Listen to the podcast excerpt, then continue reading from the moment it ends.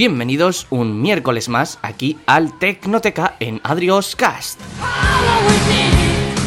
Hoy vamos a hablar, pues eso, de tecnología, hoy estoy aquí solo, pero bueno, estoy con vosotros, que no, es mala compañía, y vamos a hablar sobre eh, los nuevos cambios que, las nuevas versiones, mejor dicho, de eh, pues iOS 13, WatchOS 6, eh, tvOS 13 también, y MacOS, bueno, Mojave no, Mojave no, no sé cómo, se, cómo lo llamarán, 10.15. Entonces vamos a hablar un poco de estas nuevas versiones que saldrán, se presentarán en junio en la WWDC y eh, pues vamos a ver estas versiones que se mm, presentarán en, pues en junio, me parece que es el día 2, día 3, no estoy muy seguro de cuándo es. En cualquier caso, pues eso, los primeros días de junio presentarán estos, estas, estas versiones de los sistemas operativos de Apple y pues vamos a comentar un poquito qué cambios se supone, porque a una ciencia cierta se supone que sí que sabemos algunas cosas, pero otras se eh, dan por entendidas al encontrar ciertos detalles en, los, en el código. Entonces, bueno, a ciencia cierta, eh, cojamos con pinzas las cosas, pero en principio los, eh, los, cambios que vamos a comentar aquí son los que deberían, los, los, que deberían aparecer o los que esperamos que sería mucho más adecuado esa, esa palabra. En primer lugar, vamos a empezar con, yo creo que con iOS, que es el más esperado, el más popular, el, más, el que más centra la, la atención, digamos, el que más llama la atención. Y pues, en primer lugar, lo básico, lo sencillo, lo, que siempre sucede en estas nuevas versiones, que es la mejora de rendimiento y eliminación de bugs y demás, que es algo que además, pues como quedamos por hecho, así que tampoco lo vamos a comentar mucho más. El modo oscuro, que es una de las funciones que más atención atrae, también porque llevamos muchos años ya llevamos unos dos años prácticamente, ¿no? Sí, dos años desde que salió el primer iPhone básicamente con pantalla OLED.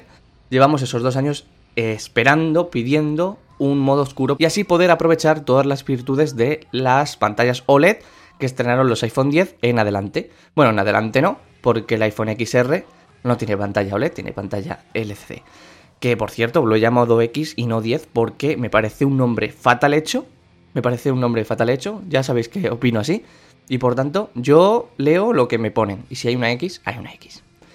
Siguiente, seguimos. Eh, bueno, este modo oscuro que comentar que, es, por ejemplo, tiene, tiene virtudes y, no tantas virtudes, ¿no? Lo hemos estado esperando mucho, pero yo considero que tiene un porqué. Tiene un porqué el que no haya llegado aún. Y es que el modo oscuro eh, en pantallas que, que, no están a la luz del sol, en pantallas de interior, por ejemplo, en el Maxi que ha llegado un modo oscuro, vale, es verdad que es un modo oscuro un poco light, que es un modo gris, casi más que un modo oscuro, pero bueno, al fin, al fin y al cabo, esa pantalla no es OLED, la pantalla de los Mac no es OLED, por tanto, ¿qué más da mucho, no? Que sea negro puro o no.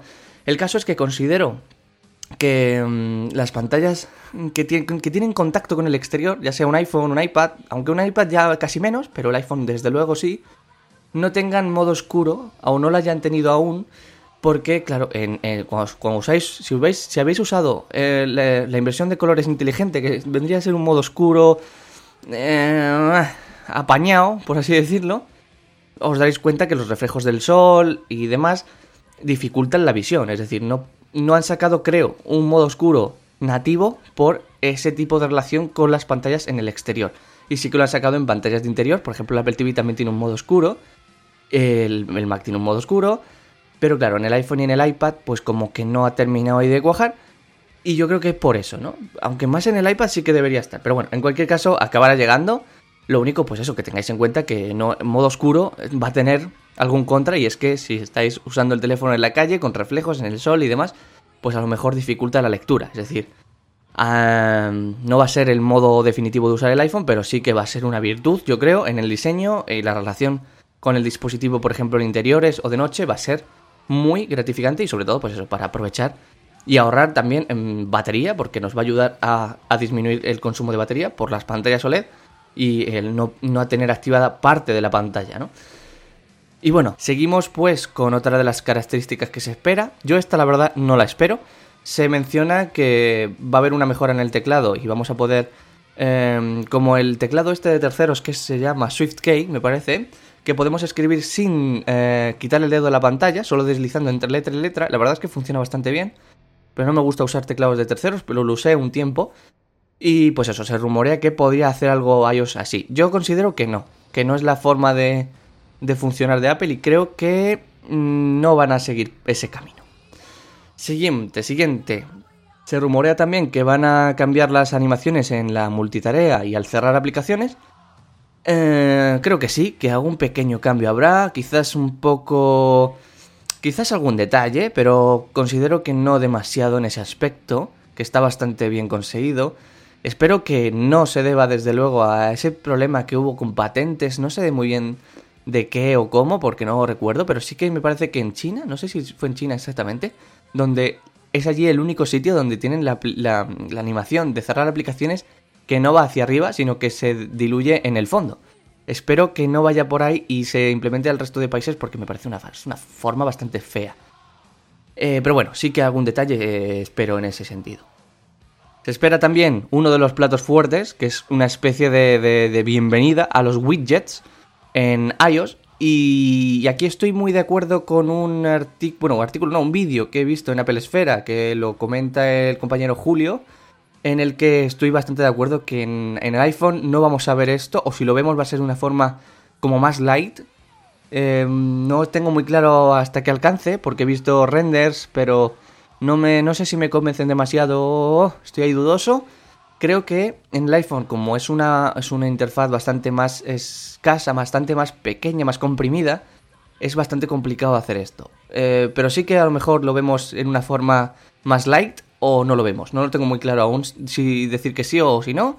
El caso es que sí que hay rastros y señales y creo que sí que se va a hacer efectivamente en los iPad, donde vamos a poder ver eh, widgets y diréis, ¿qué son widgets? Eso en Android estaba ya, efectivamente, en Android llevan estando muchísimo, pero muchísimos años. Y lo que, bueno, lo que pretende hacer Apple aquí es que, por ejemplo, una cosa que se ve, seguro habéis visto en los renders que han pululado por ahí, que por ejemplo, eh, en la aplicación tiempo, pues más que ser un icono y ya está, lo que va a ser es una especie de vista previa que podremos poner más grande o más pequeña. No tengo muy claro hasta qué punto podremos personalizar eso, pero sí que va a mostrar en vista previa algo. Por ejemplo, el tiempo de nuestra ciudad donde estemos ahora mismo. Más o menos lo que tenemos a la izquierda de la pantalla de inicio, que son los widgets ahora mismo tal cual están, que es una vista previa, por ejemplo tenemos la del tiempo, pero que esa sección, digamos, que casi nadie la utiliza, yo conozco, conozco a muy poquita gente que lo utilice. Por ejemplo, como mucho, lo que he visto es para ver el widget de los datos móviles que quedan o algo así. E incluso ni eso, porque incluso podemos dejar pulsado, bueno, o dejar pulsado o pulsar fuerte, depende del modelo que tengamos, y ver ese mismo widget. O sea que realmente Mm, mira, de hecho es una buena forma de implementar esos widgets, ¿no? De despertarlos, dejar pulsado o pulsar fuerte en, el iPhone y en el iPad que se muestren directamente, ¿no? Porque hay más sitio, hay más interfaz, hay más cantidad de, pantalla. Y pues eso, será una vista previa de, de, de, aplicaciones. Me preocupa un poco que la experiencia del iPad en ese sentido se, se estropee un poco, o sea, no, no se estropee, sino que se ensucie con muchos widgets. Lo he visto en Android y es una de las cosas, porque los widgets están bien, pero aparte, por supuesto, de la cantidad de, consumo que van a, van a, realizar, es decir, nuestra autonomía se va a reducir por tener tantas cosas en activo al, a la misma vez. Pero bueno, en el iPad la verdad que podemos hacer frente a eso, por ejemplo en el iPhone no. Uno de los puntos en contra que veo para esto, considero que no es el sitio adecuado para hacerlo porque no vamos sobrados precisamente de, autonomía como para encima poner cosas en activo ahí, eh, bueno, sincronizando, ¿no? Mm, refrescando constantemente la información. Así que, pues, eh, básicamente eso. Para el iPad sí, no sé muy bien hasta qué punto podremos personalizar lo grande y pequeño que sea.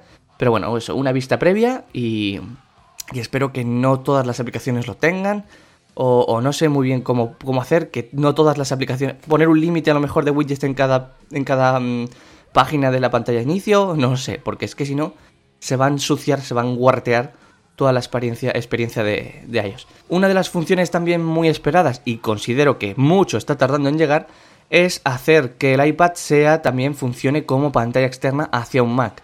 Que podamos utilizar básicamente lo que hace Luna Display, me parece que se llama, que es una aplicación de terceros que funciona con un, con un hardware de terceros, eh, pues que se haga de forma nativa, con un cable desde el Mac hasta el iPad. De hecho, incluso se puede llegar a hacer por AirPlay lo hacemos en el Apple TV, ¿por qué no podremos hacerlo en el iPad y queda todo inalámbrico? Sería la leche. Em, por una parte creo que sí que lo van a hacer. Ojalá, ya te digo, lo hagan sin cable ni nada, porque se puede hacer ahora mismo. Pero a lo mejor la latencia y demás, a lo mejor eh, deja que desear en ese aspecto, no sé muy bien. Así que de existir a lo mejor sí que tira por el cable. En cualquier caso, eh, lo divertido de esto es que si puedes utilizar la pantalla del iPad como, como secundaria, por así decirlo, que pudieras, eh, tal como se rumorea, que puedas interactuar con ella también de forma táctil y puedas, por ejemplo, usar el Apple Pencil para dibujar algo. Sería una forma bastante interesante de introducir datos a mano en un Mac o de, por ejemplo, hacer bocetos y cosas así en un Mac. Así que bueno, la idea está ahí, con pinzas, esta sí que la cojo bastante con pinzas. ¿Se podría llegar a hacer de forma nativa por AirPlay? Sí, considero que es muy buena idea, pero no sé muy bien hasta qué punto la experiencia del usuario se conserva. Desde luego, eh, bueno, la Luna Display supongo que funciona bien, así que entiendo que no hay excusas. Es una función que espero, aunque a lo mejor también eh, eh, lo que es Apple está más enfocada a priorizar el iPad como ordenador personal que a intentar hacer que sea simplemente una pantalla, ¿no? También es ese problema de, de, enfoque, a ver cómo... No sé muy bien cómo lo van a enfocar. Otro detalle que se va a cambiar, que considero que ya es hora, es el botón compartir, tal y como está, eh, que nosotros damos a compartir y tenemos tres filas, ¿no? La primera sería el AirPlay y los dispositivos disponibles en ese momento. La segunda, de aplicaciones, ya sean nativas o de terceros. Y la tercera, pues otras opciones, o copiar enlace, o tirar de atajos y demás. A lo mejor un rediseño para eh, que sea más intuitivo, porque hay mucha gente que no. Gente que no está familiarizada con el sistema operativo, le cuesta entender cómo se comparte algo, cómo, por ejemplo, alguien que quiere copiar un enlace de algo y no tiene la barra del navegador, muchas veces no es lo suficientemente intuitivo para que la gente sepa que tiene que darle a compartir y buscar en la tercera línea, que a veces no lo tiene ordenado y es menos visual aún, buscar el copiar enlace. Entonces, a lo mejor un rediseño por ahí, por ese sentido, para hacerlo más intuitivo, más visual, creo que sería un acierto. Por último, para terminar, ¿hasta dónde llegarían estos cambios? ¿no? Porque se... lo del tema de los widgets, por ejemplo, no creo que sea... Eh, necesario en todos los iPads. Eh, supongo que estará disponible para los últimos iPads, los que, pues, por ejemplo, los iPad Pro nuevos, el iPad mini nuevo, el iPad Air nuevo, pero a lo mejor los anteriores, de hecho, creo que no. No sé muy bien hasta qué punto llegan bien en cuanto a rendimiento para conseguirlo, pero ya también en cuanto a rendimiento también está el tema del consumo, que lo hemos comentado antes, entonces no sé muy bien, ahí Apple tendrá que hacer sus pruebas, pero yo considero que aunque sí que iOS 13 va a llegar a todos los iPads o, gran mayoría de ellos. Es decir, no va a dejar fuera, por ejemplo, el iPad de 2018.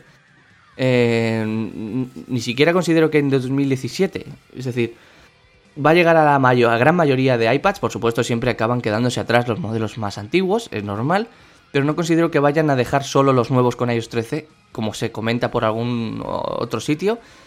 Y, o sea, que considero que iOS 13 va a llegar a todos los iPads, o gran mayoría, así que se van a quedar fuera algunos, por supuesto pero que solo las nuevas funciones, algunas nuevas funciones como la multitarea en el iPad, que no sabemos muy bien cómo va a ir, pero sí que se espera que pueda haber mm, pantallas flotantes eh, de aplicaciones y también pantallas flotantes dentro de aplicaciones de terceros, que ellos mismos, los desarrolladores, puedan hacer ese pop-up, digamos, y también varias instancias de la varias instancias de, una aplicación. Por ejemplo, Em, tener dos notas a la vez abiertas y poder interactuar entre ellas, dos aplicaciones iguales pero a la vez, para poder interactuar entre pestañas y sobre todo eso también, el tema pestañas. Cosa que en iPhone pues dudo bastante que esté. De hecho me gustaría también ver en iOS 13 algún tipo de picture in picture en iPhone. Yo creo que es el momento y creo que es algo muy adecuado. Sí que es verdad que contra la experiencia del usuario ver un vídeo en, tan en una pantalla tan pequeña en relación a un vídeo. Es decir, por ejemplo, claro, poner una pantalla picture in picture en un iPad es, está bien, ideal. Pero en un iPhone a lo mejor el vídeo que queda como resultado es muy pequeño para la, para la interfaz del usuario. Y vale, entiendo que no esté, pero es una cosa que le llevo pidiendo mucho a, a, a iOS y ojalá esté, aunque no se rumorea que esté ni, ni contemos con ello. Y pues lo dicho, que en los últimos modelos de iPad es donde tendremos esa multitarea, esa combinación de instancias. Bueno, la combinación de instancias es probable que la, vemos, la veamos en más modelos. Pero lo que sí que creo que sería exclusivo de los más nuevos es esa multitarea de ventanas flotantes y el tema de los widgets. Por último, antes de meternos en los demás sistemas, sistemas operativos, vamos rápido a tocar el tema HomePod, donde se espera una pequeña mejora en cuanto a software que lo que hará por fin, después de muchas peticiones, y la verdad es que normal que lo esperemos, es que pueda diferenciar, porque también lo hace la competencia, que pueda diferenciar entre distintas personas que le hablen, reconozca la voz de distintas personas y pues eh, interactúe con el dispositivo en cuestión, ¿no? Por ejemplo, si lo pido yo, que interactúe con mi iPhone, si lo pide otra persona, que interactúe con el suyo. Tengo muchas dudas respecto a esto, porque el reconocimiento de voz para, eh, para invocar a Siri que tiene ahora mismo iOS es muy, muy deficiente. Cualquiera puede despertar a Siri em, sabiendo un poco el timbre de voz de la persona o simplemente probando, más agudo, más grave, y al final le activas. Entonces, tiene un reconocimiento de voz muy deficiente y considero que deberían trabajar eso un poquito más antes de meterse a intentar hacer eso. Porque si tienes en una casa eh, acceso a, digamos, a la cuenta de otra persona y a todo su contenido, mensajes y demás, y, y, claro, tú solo tienes que emular un poco su voz y ya tienes acceso a todo. Me parece un problema bastante grave de privacidad, entonces considero que deberían meterse mejor al reconocimiento de voz antes de entrar en ese punto. Se espera también ya, de forma más rápida, vamos a ir comentando esto, una nueva aplicación de salud. No sabemos mucho sobre estos detalles, pero supongo que una renovación visual de cómo está enfocado todo, porque ahora mismo está enfocado eh, de una forma en cuanto a tarjetas, digamos, y es mm, bastante poco intuitivo y no demasiado visual, y supongo que le van a dar un giro para mostrarlo mucho mejor, ya que Apple tiene una tiene una tiene un enfoque con la salud bastante importante y la aplicación salud yo considero que ahora mismo no le hace justicia, así que veo muy bien que mejoren esta aplicación. También tenemos cambios en la aplicación de recordatorios, donde digamos que perderá ese, no sé muy bien pronunciar esta palabra, seuformismo, no sé si, se llamaba así. Eh, supongo que mejorará y se adaptará más a lo que viene siendo una aplicación de tareas que es para lo que más la gente lo utiliza, más que recordatorios como tal. En cualquier caso, pues eso, no en funcionalidad, pero sí en cuestiones visuales debería cambiar. También tenemos rumores de una mejora de la aplicación de Apple Books, que yo aquí difiero bastante porque vimos junto a iOS 12 ya un rediseño. No creo que se metan otra vez a rediseñar Apple Books. De hecho, lo hicieron, rediseñaron Apple Books ya con en iOS 12 para todos los sistemas operativos incluso para Mac, así que considero que no se van a meter en estos rollos otra vez. Sí que a lo mejor alguna pequeña mejora o, modificación en cuanto a la mm, interfaz eh, o, que se muestra en primera, en primera instancia cuando ejecutas la aplicación, pero no un rediseño por completo de la aplicación, ni mucho menos. Tenemos buscar mis amigos y buscar mi iPhone, que en principio se van a juntar en una sola aplicación, no sé muy bien cómo se va a llamar, buscar, mi, qué, buscar mi amigo, buscar, simplemente, no lo sé cómo se va a llamar, pero lo veo muy bien porque la verdad es que es una aplicación que casi casi deberías, sí, veo muy bien que esté combinado, la verdad. También tenemos cambios en iMessage donde se rumorea que vamos a poder eh, elegir nuestra imagen y nuestro nombre, así como por ejemplo se hace en Telegram y se hace en WhatsApp. Eh, vale, es un rumor que entiendo para igualar lo que viene siendo las aplicaciones de terceros con iMessage, pero la verdad es que no entiendo muy bien, porque al final lo que hace iMessage es tirar de contactos nativos, eh, siempre, y, claro, tú tienes un nombre para una persona y no quieres que te muestre el de otro, y tú tienes una imagen para una persona y no quieres que te muestre, eh, eh, no sé, el perro de esa persona, quieres ver lo que tú tienes puesto. Entonces, considero que para una red social como WhatsApp o, Telegram sí que tiene sentido, pero algo como algo para iMessage yo creo que no. Creo que ahí no tiene sentido y este rumor... Eh, no sé si está equivocado, por, supuesto no tengo la verdad absoluta ni tengo información de ningún tipo, pero considero que no encaja demasiado en lo que viene siendo el enfoque de iMessage.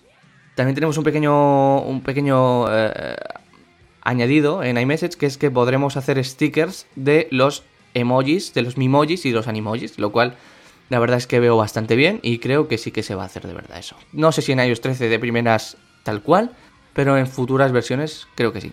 Y dicho esto, vamos con el resto de sistemas operativos, vamos con WatchOS 6, donde por fin parece, porque lo llevamos esperando mucho tiempo, que va a estar eh, eh, al margen del iPhone, también en el sentido de las aplicaciones, que es algo que desde primera instancia no me ha gustado y considero que era cuestión de tiempo que también llegase, considero también que va a llegar por fin, que es que vamos a tener una propia App Store en el, en el Apple Watch. De hecho, ya la tenemos. Lo único es que se ve desde la aplicación del iPhone, pero ya hay una App Store tal cual para el Apple Watch. Lo único que hace falta es llevarla al Apple Watch de forma nativa, por así decirlo. Y nada, simplemente. y poder instalar, sobre todo, poder instalar cosas en el Apple Watch sin necesidad de tenerlas en el iPhone. Es decir, que sean cosas totalmente distintas en ese aspecto. Todo lo que tenga que ver con eh, separar iPhone y Apple Watch creo que es un acierto. Tenemos también relacionado con la aplicación de salud que comentábamos antes en iOS, que donde considero que se podrán registrar nuevos eh, nuevos datos como los que vamos a comentar ahora mismo, que es eh, que podremos, eh, bueno, las dos aplicaciones que se van a lanzar supuestamente en WhatsOS es Dosis, donde podremos llevar un recuento o un control, un control de nuestra medicación, si es que la tenemos, y de si lo hemos tomado, si no lo hemos tomado, cuando nos toca y que nos lo recuerde, ¿no? De alguna forma. Y otra es Ciclos, que es para controlar pues el ciclo menstrual de las mujeres, ¿no? Aplicaciones que casan perfectamente con lo que hemos eh, comentado anteriormente de la nueva aplicación, bueno, nuevo, nuevo rediseño de la aplicación salud, donde van a estar estos dos tipos de datos también incluidos eh, para que lo veamos, lo tengamos documentado y almacenado y tengamos un registro de este tipo de, de datos. Una de las cosas que también llega, que por cierto, se me ha olvidado comentarlo en iPad, y es que por favor, que pongan una maldita calculadora nativa en iOS en iPad. Es algo que no entiendo porque no existe aún de verdad, no entiendo por qué no existe y creo que si existe sería maravilloso verlo además combinado con esa nueva forma de multitarea en, ventanas flotantes donde podemos estar en una hoja de cálculo de Excel. Bueno, ahí no es un buen ejemplo porque el propio Excel calcula, ¿no? Pero sí que a lo mejor haciendo una nota, eh, pues apuntando lo que sea y tenemos que hacer un cálculo, pues sacamos nuestra ventana flotante y estamos ahí a las dos cosas a la vez. Sería maravilloso y no entiendo por qué no hay una aplicación nativa en, iPad, de verdad, no lo entiendo. Es que incluso ahora ya, con el Split View, eh, con esto que sacamos desde la derecha, sin tener que tener las dos aplicaciones a la vez, simplemente con lo que se veía sería la aplicación que se oculta y se muestra todo el rato, ¿no? Por así decirlo, para que lo entendamos todos. Ya con eso y una calculadora ahí sería genial. No sé por qué aún no existe. El caso es que para WatchOS 6 se espera una calculadora también en el reloj. Algo que hemos visto hace muchos años con esos relojes, relojes calculadora que eran la leche y por qué no ahora, más que nunca, que lo tenemos siempre encima, que, que, joder, que es algo que tiene que estar ahí. Veo genial, maravilloso, esencial tener una calculadora a mano en cualquier momento y en el reloj, ¿por qué no? Por supuesto. También llegarían mejoras como la aplicación de recordatorios que hemos mencionado anteriormente, que comparte ahora mismo actualmente una interfaz parecida entre iPhone y, Apple Watch. Y pues el rediseño en iOS supongo que se reflejaría también en el Apple Watch. Y vamos por último con las novedades, con las cosas que esperamos de macOS 10.15, sin nombre aún. Aunque como siempre pues será algo de California. No me recuerdo muy bien eh, los nombres que había cuando se barajaba el, nombre de Mojave. Quiero recordar que era un nombre de un árbol, me parece. No lo sé. No sé si tiene mucho sentido pasar del desierto a un árbol, pero bueno. Eh, sin saber el nombre ni saber siquiera qué nombres se barajan, eh, vamos a ver las novedades de MacOS 10.15. Lo que esperamos es eh, algún tipo de. Pues lo que viene siendo el proyecto Marzipan, este que oímos tanto. Que vendría a ser básicamente para que lo entendamos todos: que eh, aplicaciones de iOS, por ejemplo Twitter, vamos a poner Twitter que es el mejor ejemplo, que no tiene aplicación en, en Mac, no existe, podamos ejecutar una instancia de, de, de Twitter, de iPad, por ejemplo, que sería lo más cercano a un Mac y poder ejecutarlo directamente en Mac. Es decir, que las aplicaciones de iOS se puedan ejecutar en Mac. Tal y como vemos ya en, por ejemplo, la aplicación de casa en Mac y la aplicación de notas de voz y demás. Hay unas cuantas aplicaciones que ya hacen esto, pero también eh, que llegue a aplicaciones de terceros y podamos, pues, por ejemplo, en el caso de Twitter, tener una aplicación que no existe en Mac, pero sí que existe en iOS. Y por último, dos detalles que llegaron junto a iOS 12 y que deberían llegar a Mac que se echan de menos y deberían estar ahí porque efectivamente eh, mm, hacen falta.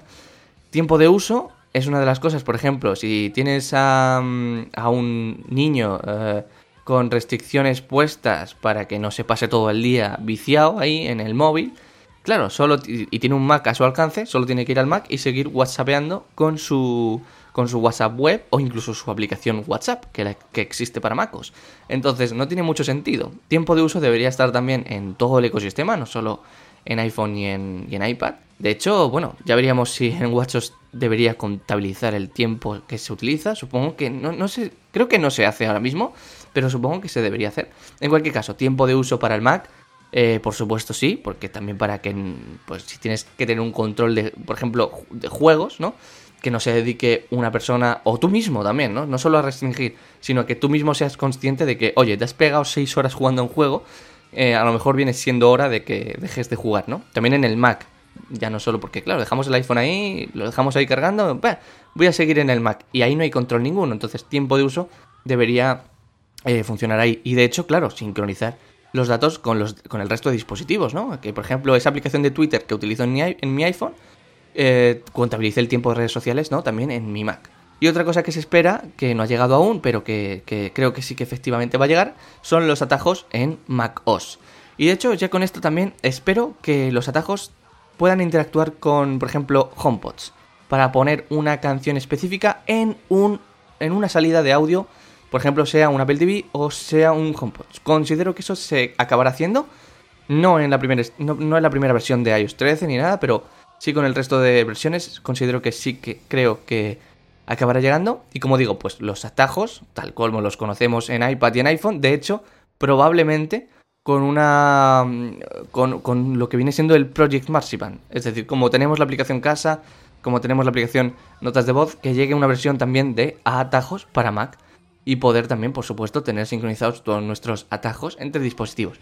Que por cierto, ya, ya eh, comento también, en, en teoría la sincronización en iCloud va a mejorar también porque van a para que lo entendamos todo, mejorar cómo va a funcionar la sincronización para conseguir una sincronización más directa, más rápida.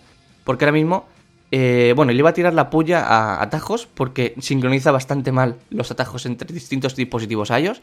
Por ejemplo, pongamos un ejemplo, iPhone y iPad, que tú modifiques un eh, atajo en iPad, eh, no se sincroniza con el iPhone muchas veces y si lo hace tarda un montón, es decir, funciona bastante mal, ¿no? Y esto mm, en, Apple, que, que decimos tanto del ecosistema y demás, que hay una buena sincronización es vital y van a mejorar esta sincronización para que sea más rápida, más, sea más directa y pues ya pues lo que decía, enlazando a, los atajos de Mac, que todo esté sincronizado entre todos los dispositivos y yo pueda modificar un atajo en mi iPhone, pero luego pueda ejecutarlo en mi Mac y esté actualizado. Y con nuevas funciones para atajos también añadiendo que no puedo decir ninguna función tal cual que me gustaría, porque la verdad es que se puede hacer bastantes cosas, eh, tiene unas posibilidades bastante infinitas, pero sí que alguna nueva función, sobre todo de cara a que esté en MacOS, pues por ejemplo, sacar información del sistema operativo, qué versión tengo, o cuánto almacenamiento tengo libre, o información sobre mi disco duro, cosas así, eh, que lleguen también a MacOS. Y con esto, pues mm, seguro que me he olvidado de ciertos, ciertas características que también esperamos. Pero bueno, está ahí el grupo de Telegram para que comentemos lo que esperamos, lo que no esperamos, lo que nos gustaría ver, lo que estáis de acuerdo que saldrá, lo que no veáis factible que salga. Tenéis ahí el Telegram, nuestro grupo de Telegram, Adrios Chat. Y ahí podéis comentar, os leo a todos, os respondo ahí y, tenemos una comunicación directa. Si no, pues en Twitter, como Adrios barra baja pp, como ya sabéis. Y pues nada, hasta aquí ha llegado el programa. También aprovechan, aprovechad esas, esos métodos de contacto para, pues, para comentarme qué os ha parecido el programa, eh, si os gustaría más programas, resúmenes de este tipo de cosas y, también en el futuro qué es lo que la intención que tengo, que es resumir las noticias semanales, por así decirlo, o más eh, reseñables, para que también tengáis vuestro, aparte de vuestro entretenimiento, que es donde quiero enfocar el podcast, también tengáis vuestra información. Así que pues, pues eh, nada, recordaros que dejéis vuestras cinco estrellitas ahí en iTunes, que ayuda un montón, que le deis me gusta a la, donde estéis escuchando esto, porque hay muchos reproductores, muchos clientes de podcast. Y pues nada, que comentéis en, el grupo de chat, que, estamos ahí, que quiero, quiero saber qué esperáis, qué no esperáis, si estáis de acuerdo o no. Y lo dicho, nos vemos en el viernes en un top 10 más 1, que además me parece que va a ser especial, sí, va a ser especial, pero no digo nadie, digo, bueno, sí, venga, os digo que es de un artista. Y el lunes en un Adri Topic, que tendréis una sección que parece que ha gustado mucho y también va relacionada con música. Yo creo que está bastante claro a qué me refiero. Y el miércoles aquí en Otro Tecnoteca, que pues ya veremos de qué es. Y si no es de nada concreto, pues será de las noticias más reseñables, como he dicho antes. Lo dicho, un saludo, nos vemos en los próximos programas y os espero por ahí, en los comentarios. ¡Chao!